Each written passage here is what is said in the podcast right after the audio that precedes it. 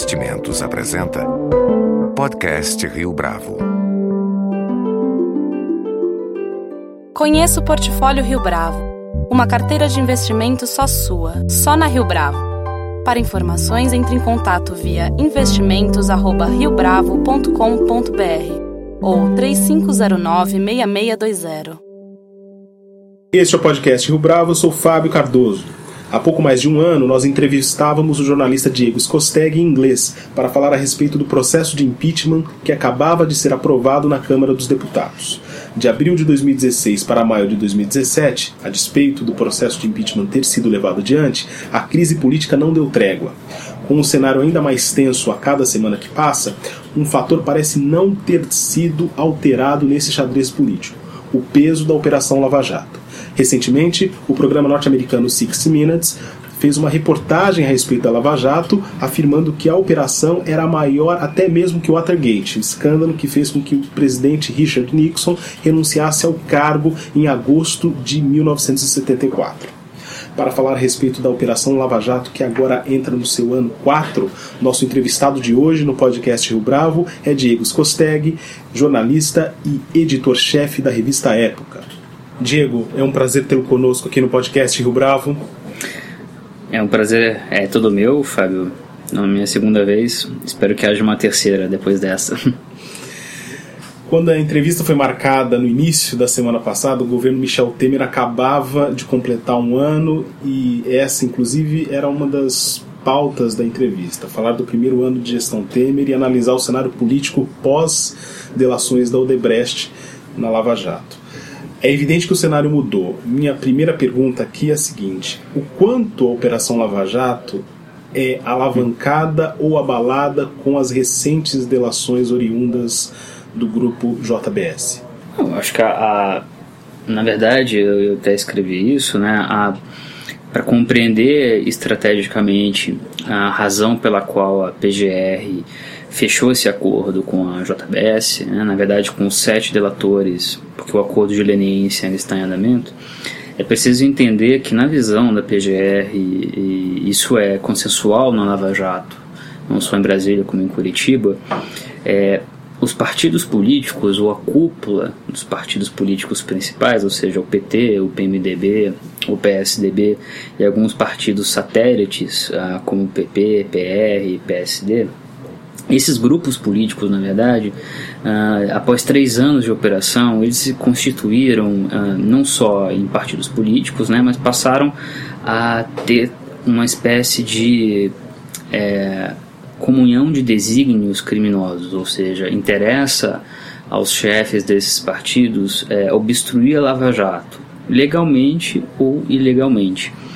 Então, medidas que é, do fim do ano passado para cá ah, continuaram com força nos bastidores, como o abuso de autoridade, ou a não aprovação das 10 medidas de combate à corrupção, ou uma reforma política que resulte, na verdade, em maior sobrevivência, maior chance de sobrevivência eleitoral desses políticos, de modo que eles não percam foro.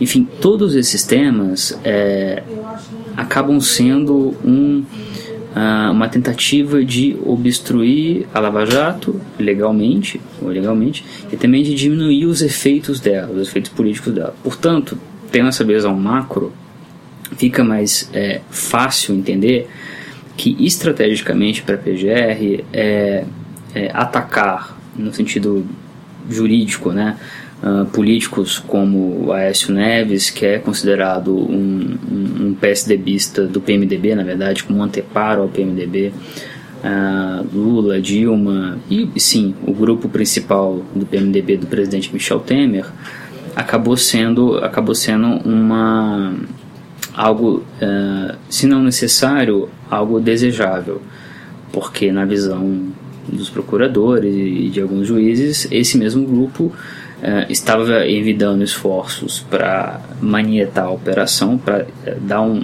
para que, que, o saneamento político do país cessasse, né? E apresentou-se essa oportunidade, ou seja, o Joesley, especialmente, uh, acossado pelas investigações, mas ainda não pego, mas é, ante se antecipando e, e, sendo um bom estrategista, ele percebeu que a, que a PGE precisava desses ativos, ou gostaria de ter esses ativos, ou seja, é, armas jurídicas que desarmassem o grupo que quer barrar a Lava Jato e que detém ainda o poder político.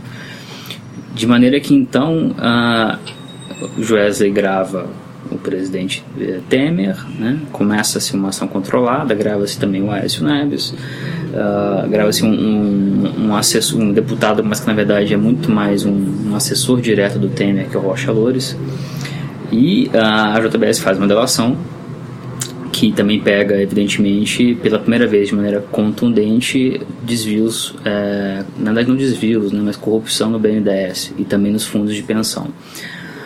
Ah, o que, então, nós temos com essa delação de diferente? Né? É uma delação que pela primeira vez ah, incorre em ações controladas, o que acarreta mais risco, ah, riscos altíssimos aqueles que, que, que, estão nela.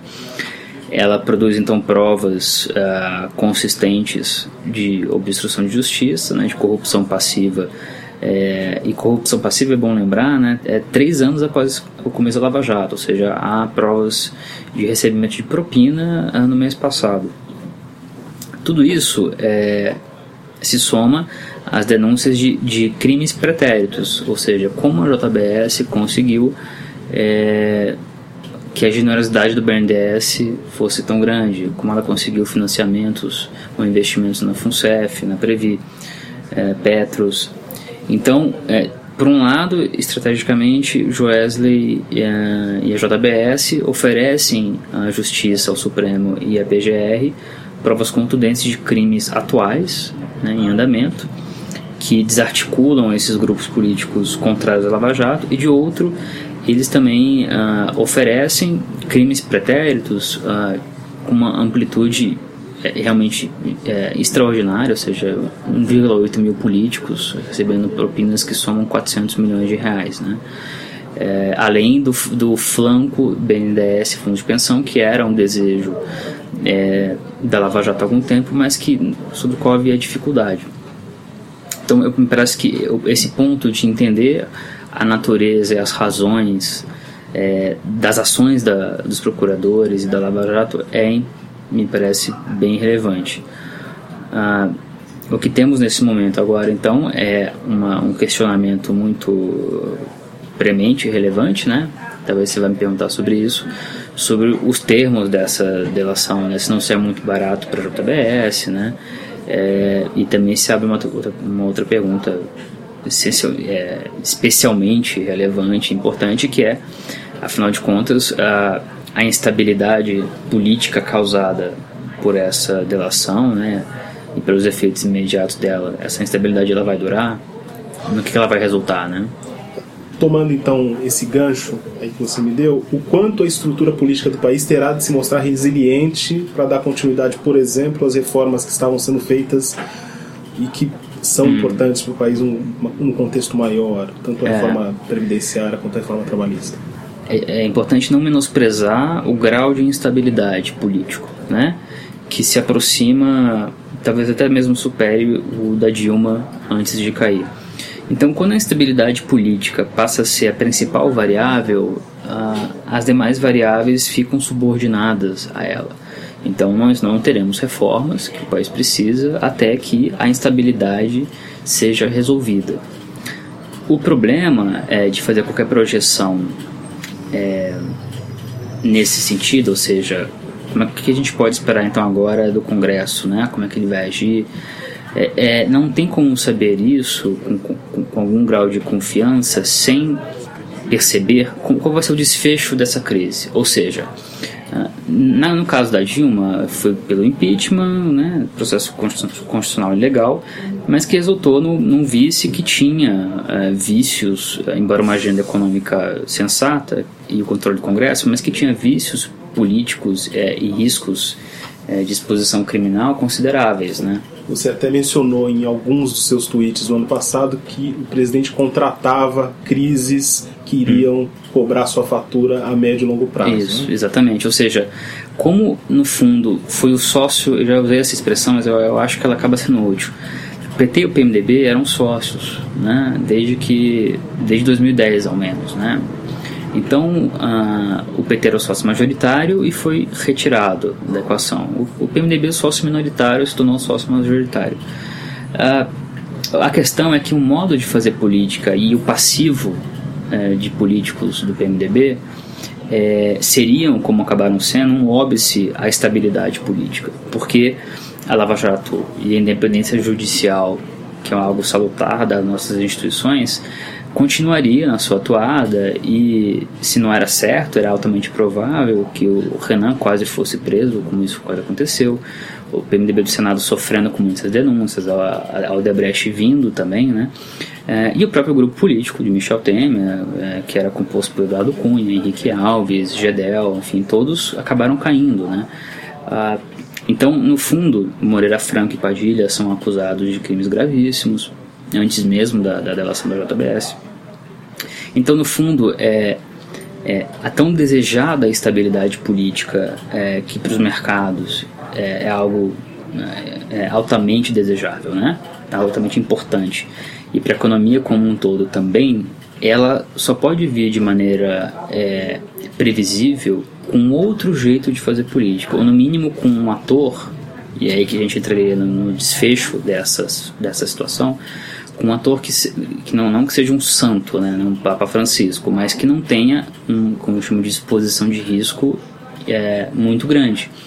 Porque como é muito difícil enxergar a permanência do presidente Temer, né, é, seja pela via da renúncia, uh, ele está resistindo, mas a pressão tende a aumentar, seja pelo TSE, que acaba sendo um, um, plano B que ficou guardado e agora pode ser utilizado a partir do dia 6, né, porque o presidente não tem condições e as provas de abuso de poder econômico da chapa são realmente acachapantes. É, quem virá substituir Temer, é, o perfil dessa pessoa desse, e do grupo político que vai é, dar sustentação a essa pessoa é o que vai definir, no fundo, se haverá clima, estabilidade para que as reformas possam ser votadas no Congresso. Né? Então, é, tentando resumir um, com um pouco mais de clareza, é, a saída, que é quase certa do Temer, é, o modo pelo qual ele vem a sair e o escolhido para substituí-lo é que vão definir realmente se haverá perspectiva de que as reformas sejam aprovadas é, e haja estabilidade política e econômica. Voltando à Operação Lava Jato. Hum. Já são mais de três anos de operação e até aqui ninguém conseguiu barrar a Lava Jato, ou mesmo sufocá-la, a despeito das intenções em contrário. É, mesmo assim, na edição dessa semana da revista Época, numa reportagem do Leandro Loyola, há uma expressão que eu achei muito interessante, que é a seguinte: o maior partido no Congresso hoje é a agremiação dos anti-Lava Jato. Como é que esse grupo fica daqui em diante, tomando como base os eventos relativos à delação da cúpula da JBS? Olha, esse, esse é um ponto realmente muito interessante e é um, um desdobramento é, previsível e, e que, que, se associa um pouco com o que eu falei no início, né, de por que a PGR topou essa delação, que conforme as investigações avançam, né, elas começaram a pegar primeiro o PT, de grosso modo, depois o PSDB e o PMDB. É, acossados, encurralados pela Lava Jato, os políticos tendem a se unir. Né? Agora mesmo houve reunião de advogados, advogados do Lula, com advogados do PSDB, com advogados do PMDB. Então, essa o que a gente pode chamar, o Leandro chamando de partido é, anti-Lava Jato, acaba se reunindo e tende a se formar agora como um grupo político de resistência, porque é, é, é, é muito é muito relevante ressaltar isso. Para esse grupo político é, e esses líderes, o que está em jogo não é a mera sobrevivência política ou eleitoral, é a sobrevivência criminal. As eleições do ano que vem estão próximas. Se eles não forem reeleitos, e boa parte deles vão enfrentar eleições, eles perdem o foro privilegiado, que é uma vantagem é, competitiva no quadro criminal, e tendem a cair, se não no Moro, em outras instâncias da justiça e serem presos. Né? Então, é por isso que esse grupo vai lutar, fazer uma guerra de trincheira, de atrito, é, para, de um lado, atacar a Lava Jato, né? É, de outro, minimizar os impactos eleitorais dela. O ponto para o país nesse momento que me parece especialmente difícil e urgente é que é, se, se esse grupo de alguma maneira conseguir compor a ascensão, a conseguir compor a nova presidência, caso ela venha a acontecer, né? ou seja, pessoas do PSDB, uma certa concertação ali é, de políticos que já estavam na Lava Jato, que foi o que aconteceu com o Temer, na verdade, é, como as investigações vão prosseguir, e talvez com uma força ainda maior, é, acredite se quiser, é, o quadro seria de maior instabilidade.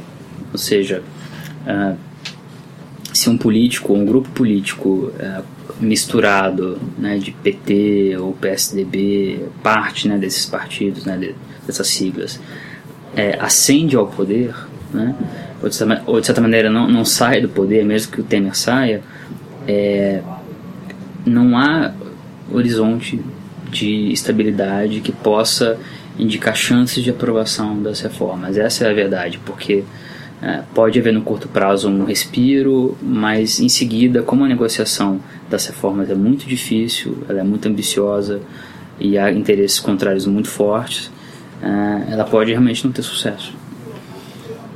Ainda em relação à primeira resposta que você me deu aqui hoje, é, os acordos de leniência têm sido da, da semana passada para cá muito criticados, muito mais criticados do que eles já vinham Sim, sendo é. É, comentados é, negativamente, por exemplo. Ah, é, não há um excesso de leniência para quem praticou esses crimes? Existe alguma hum. alternativa viável em relação hum. a isso? Olha, eu acho que é um, é um, debate que se impõe, é um debate válido. É, os termos, assim, por um lado, há muita desinformação e há uma campanha é, desse grupo, especialmente do presidente Michel Temer, é, como eu falei, uma guerra de trincheira e que vai atacar, fazer usar o método petista de atacar quem denuncia. Né? E a JBS e o são alvos muito fáceis, porque é, tiveram uma ascensão uh, absolutamente espetacular em pouco tempo, graças ao, ao, Estado, graças ao BNDES e pela proximidade com o PT. Né? É, então fica fácil é, desqualificar né? também os termos do acordo. Há particularidades nesse, nessa delação que não foram consideradas e é, ou que são pouco consideradas talvez. Qual é a principal delas? Que é preciso entender o jogo. No caso da Odebrecht ou de tantos outros, é, os, os delatores ah, começaram a negociar a partir de uma posição de fraqueza extrema é, não significa que preso que confessaram ou fecharam delação porque estavam presos, mas porque tinham perspectivas de penas muito grandes, né? havia provas ah, é, inquestionáveis em boa parte dos casos, até mesmo sentenças condenatórias. Então, boa parte dos políticos ou, ou dos empresários que acabaram fechando delação é, nos últimos anos o fizeram depois de apanhar muito juridicamente, às vezes presos ou, ou, ou condenados, é, porque se recusavam a entender que o jogo havia mudado. Que agora os processos seriam por meio das forças das provas e não por meio da força de nulidades processuais. Então, outro, houve delatores em menores que entenderam que era muito mais inteligente você se antecipar ao movimento de ataque da Lava Jato e, e diante disso procurar a Lava Jato e tentar oferecer é, elementos que fossem novos e que fossem vantajosos para as investigações e para o bem público. Quando você entra nessa negociação, numa posição de você faz o primeiro movimento, numa posição de força ou de menor fraqueza, você obviamente vai conseguir negociar termos melhores.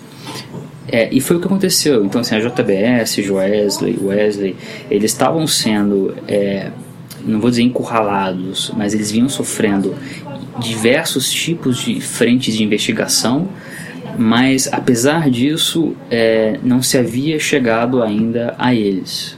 Pode ser que se chegasse, até possível que se chegasse. Uh, se isso acontecesse, eles teriam que negociar uma delação se quisessem e se a PGR é, desejasse com muito mais elementos, ah, talvez até mesmo de multa, não necessariamente de, de, de crimes. Então, assim, entender é, o estágio em que se transcorre, se inicia a, a negociação é muito importante para entender até onde se chega. O segundo ponto é que eles é, toparam fazer ação controlada pela primeira vez, ou seja, ação controlada, ela não só aqui como em outros países, ela pressupõe um risco altíssimo, como a gente vê em filme americano, né? De usar um gravador, de fazer um saque de dinheiro e entregar, né? A pessoa pode é, eventualmente até mesmo ser morta por causa disso, né? É, então, o risco que o delator assume é, para fazer esse tipo de, de, de, delação, ação controlada, ele está embutido na negociação, né? E também a, os termos finais do acordo dependem do êxito dele em obter essas provas. Tá? Então, esse é um segundo ponto muito importante. Então, o Joesley, especialmente ele, é, fez uma delação, uma pré-delação e fez um trabalho de ação controlada, que é algo inédito na Lava Jato, e fez contra o presidente da República, contra o Écio Neves, né? É, contra um assessor do presidente. Então isso tem um valor probatório e estratégico altíssimo para a PGR. É, dito isso, né, e, e, e, e, ressaltado que foram sete acordos fechados, o acordo de leniência, que é o acordo da pessoa jurídica, ainda está em negociação. O Ministério Público quer 11 bilhões de reais de ressarcimento. É, é, mesmo que o valor seja considerado pequeno, e eu acho que é um debate válido sobre isso, a multa do Joesley e do Wesley é a maior multa individual até agora na Nova Jato, é, em termos de delação. Só que, é, mesmo dizendo tudo isso, fica é, para muitas pessoas o gosto amargo de, poxa, é, não seria possível impor termos mais duros mais, é, mais firmes contra eles. Né? Porque, se, afinal de contas, se o presidente pode, inclusive, perder o cargo por conta disso, hum. uh, fica a impressão de que uh, os acusadores, nesse sentido, eles estão soltos. Uhum. Então, uh, de certa forma, a narrativa ela tem se adequado a essa condição. É, é, e claro que o fato, assim, é importante ressaltar também, a, a as ameaças que o Joesley recebeu é, de, de, morte foram ratificadas pela PGR, né? não temos acesso ainda a detalhes delas, mas a, a princípio temos que dar uma volta de confiança aos investigadores de que as ameaças são reais. A JBS já vinha num processo de inter, internacionalização né, e, e, centralização de operações em Nova York, especialmente. Uh, agora, lógico que fica muito e tem novidades a, ainda vir a público que envolveriam é, ações controladas mesmo em Nova York, o Joesley. Nós vamos publicar isso em breve, talvez quando o ouvinte tiver acesso a isso, isso já tenha vindo a público. É, então, as questões, a questão é mais complicada. Não é assim que o porque o que se vendeu, né, ou alguns perceberam e com razão, é que o Joesley tinha basicamente é feita uma delação fácil, ou ao menos fácil do ponto de vista penal, né? entregou muita gente, mas pagou muito pouco, é, fugiu para Nova York e ainda por cima é, especulou na bolsa e ganhou um, seria um golpe perfeito, como disse o presidente, um crime perfeito. A realidade é um pouco mais complexa. A realidade envolve um raciocínio de custo-benefício é, feito pelos procuradores, que é o seguinte: uh, vale a pena é, fechar essa delação e ter provas de crimes gravíssimos cometidos pelo presidente da República, por líderes do PSDB, por líderes do PMDB, por líderes do PT, é, e ter essa leniência, com, ou seja, conseguir essas provas ao custo de uh, não prender Joesley, Wesley, de não quebrar a empresa, enfim. Uh, é um, é um, um, cálculo racional que não é tão simples e que pode ser criticado, né? É, mas é importante lembrar que se de fato houve alguma especulação ilegal por parte da empresa e está sendo investigado e eles é, eventualmente serão punidos e, e, as provas obtidas continuam valendo, os delatores é, estão sob o compromisso de colaborar com o processo e os processos ad eterno, até que eles acabem, né? na verdade, eles não estão imunes de outros processos. Eles estão, eles têm imunidade nos crimes nos quais eles confessaram e participaram, ou seja, a se descobrir novos crimes, eles vão ter que, eles podem ser processados, né? Uh, os benefícios podem ser cancelados e a gente ainda pode ver uh, o Joesley e outros na cadeia, né? Mas é preciso ficar para cada um a reflexão, né? E, e, e acho que as, o próprio judiciário tem que pensar nisso, se despindo de paixões e de narrativas de acusados, de uh, quais são as balizas de negociação, né? Se elas estão muito frouxas ou se é, ou se também seria necessário uh, estabelecer realmente parâmetros mais, mais rigorosos ainda de, de para fechar as relações, embora seja importante frisar novamente que é, é, se consideraram que foi pouco a, a, delação, a multa, mesmo que a multa da leniência não esteja posta ainda, é preciso é, fazer um, um raciocínio é, diante do fato de que não teríamos nenhuma dessas provas. Né? Então, a gente não pode ter as duas coisas, a sociedade não pode desejar as duas coisas. Pode ser, numa eventualidade, que se as investigações tivessem prosseguido e a JBS tivesse caído, que essas provas viessem daqui a um ano, dois anos. Uh, mas a prova com ação controlada, que é o maior tipo de prova existente, né, do flagrante, etc., uh, e no nível uh, onde isso foi flagrado, é algo realmente, em termos penais, precioso, né? É, e, mas enfim, é um debate que, que vai se alastrar e é bom que aconteça. Né? Discutindo agora a cobertura jornalística. Há algumas semanas, a Ombudsman da Folha de São Paulo fez uma crítica em relação ao recurso da entrevista coletiva em off. Ela acusava que existia um acordo subterrâneo entre imprensa e a fonte da. Operação Lava Jato que vazava uhum. dados seletivamente em relação à operação. É, você acredita que a análise da Ombudsman é, faz sentido? Qual é a sua avaliação em relação à cobertura jornalística a propósito da Lava Jato? Olha, o primeiro ponto é que a Ombudsman da Folha tem todo o direito de fazer críticas válidas, né? É, isso repercutiu bastante. Eu acho que, como em qualquer área, é, há um problema de, de desconhecimento de como funciona muitas vezes o fazer jornalístico, ou seja, como os jornalistas obtêm informações, uh, como eles checam, como eles publicam, né, o que eles não publicam. E a Lava Jato não é um, um, uma instituição monolítica, né, essa que é uma instituição. Existe a Lava Jato no Rio, é, em Brasília, em Curitiba, existem policiais, procuradores, juízes, advogados das partes, né? Então, vazamentos partem de todas as áreas, né? Às vezes são vazamentos com é, objetivos espúrios, né? E nós temos que tomar cuidado com isso. Eu acho que a imprensa tenta tomar cuidado, mas às vezes, claro que escorrega, né? Nós não somos perfeitos. É, mas, de um modo geral, eu percebo uh, com, toda a dificuldade que é generalizar, né? Porque são vários veículos, muitos jornalistas, né? Quase todos uh, muito preparados, profissionais e comprometidos. Eu percebo que que que há uma há uma cobertura forte, intensa, mas que existe um risco, né? E que aqui a gente tenta tomar muito cuidado, que está muito mais ligado, em vez de calcular é, quem ganha com a informação, qual grupo político ganha ou perde com tal informação, que é um cálculo que não cabe ao jornalista, ou seja, ao jornalista cabe procurar a verdade, procurar a verdade dos fatos e fatos de interesse público, né? É, a gente não pode se perder em considerações políticas ou empresariais. Ah, ah, é necessário ter um pouco mais de rigor, creio eu, ah, com a qualidade das informações em alguns momentos, especialmente de delações quando elas não, não foram ainda sequer propostas, né?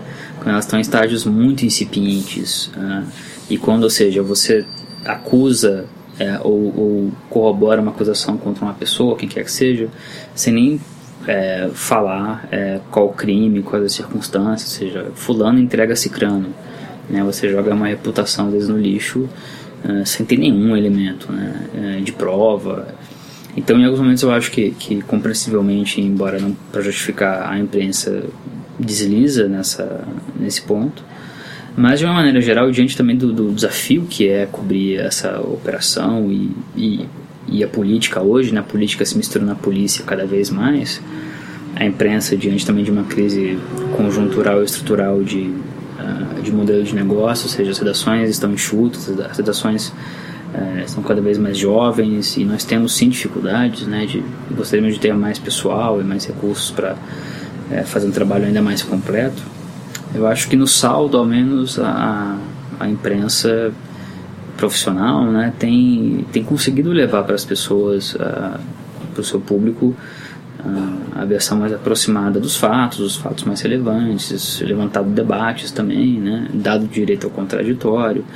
É, mas evidentemente que isso é uma questão de interpretação e aberto, especialmente para quem é, para os atingidos e para quem pensa em termos mais é, é, narrow, né, em termos mais estreitos, ou seja, que atribui interesse partidário ou econômico à, à divulgação de uma informação, né. Os jornalistas não estão, eh, não são, não são ignorantes sobre as consequências às vezes, econômicas e políticas das informações que publicam, mas eles não podem deixar de publicar, é, muito menos publicar por causa disso, né, levando em consideração esses fatores. Nós temos que nos ater à verdade, ao rigor das informações, se é de interesse público, né? E as informações quentes, às vezes muito fortes que nós publicamos, elas têm fatalmente é, resultam em, em vantagens para quem para um grupo, desvantagens para outros, isso muda todo dia, né? Ah, mas eu acho que parte das críticas também acabam não avaliando exatamente qual é a função do jornalista, né? Por isso, às vezes, elas, as críticas acabam sendo equivocadas, eu acho. É cedo para a gente falar de como vai ser a cobertura jornalística após a Operação Lava Jato? Eu acho que é cedo porque a Lava Jato, né, considerada como um movimento judicial, né, algo como uma depuração do país, não só como uma força-tarefa, mas quase como um movimento é, estudada como um movimento político, né, uh, político e jurídico, ela ainda vai se prolongar, né? Eu acho que o momento decisivo vai ser em 2018, ou seja, e muitos procuradores e nós jornalistas nos perguntamos isso, ou seja, as urnas vão punir as pessoas vão punir eleitoralmente ah, essa quantidade imensa de políticos ah, envolvidos em casos de corrupção, é um, isso faz parte do processo de, da Lava Jato. Né? Ah, é difícil, lógico, o frisson, a, a, intensidade, isso em algum momento isso vai diminuir. Né? Tem limite também para para a quantidade de corrupção que pode ser exposta, né? Mas eu não vejo no médio prazo é, haverá altos e baixos, mas eu não vejo no médio prazo, e médio prazo para mim são as eleições presidenciais do ano que vem, a Lava Jato deixando de ser um fator, uh, talvez o fator, a variável mais forte uh, do quadro político e econômico brasileiro. Né? Uh, o que será o legado, tanto para o jornalismo quanto para outras áreas, eu acho que ainda é cedo para avaliar. Diego, muito obrigado pela sua participação, pela sua entrevista aqui no podcast Rio Bravo. Eu que agradeço, foi um, um prazer e, como eu disse, é, espero participar de uma próxima e espero especialmente que tenha sido útil para os ouvintes. Um grande abraço. Com edição e produção de Leonardo Testa, este foi mais um podcast Rio Bravo. Você pode comentar essa entrevista no SoundCloud, no iTunes ou no Facebook da Rio Bravo.